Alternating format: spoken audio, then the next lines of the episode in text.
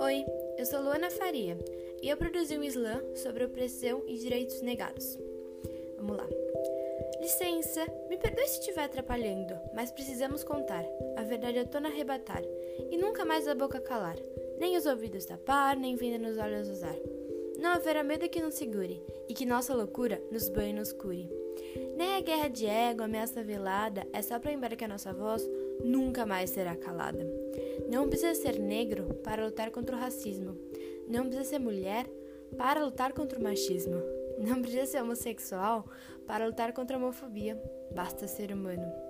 Nossa, eu tirei nota máxima. Olha como eu tô arrasando. Mas quantas palavras no seu cotidiano você está vivenciando? É, pois é, acredito que nenhuma.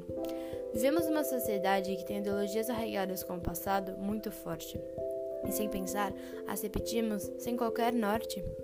Muitas vezes julgamos o negro pela sua cor, não importando o seu valor. O valor da mulher definimos pelo gênero e dos homossexuais por suas relações conjugais. A etnia que define a minha cor é a mesma que me oprime. Que os brancos se colocam na posição de opressores? A etnia deles os definem como superiores?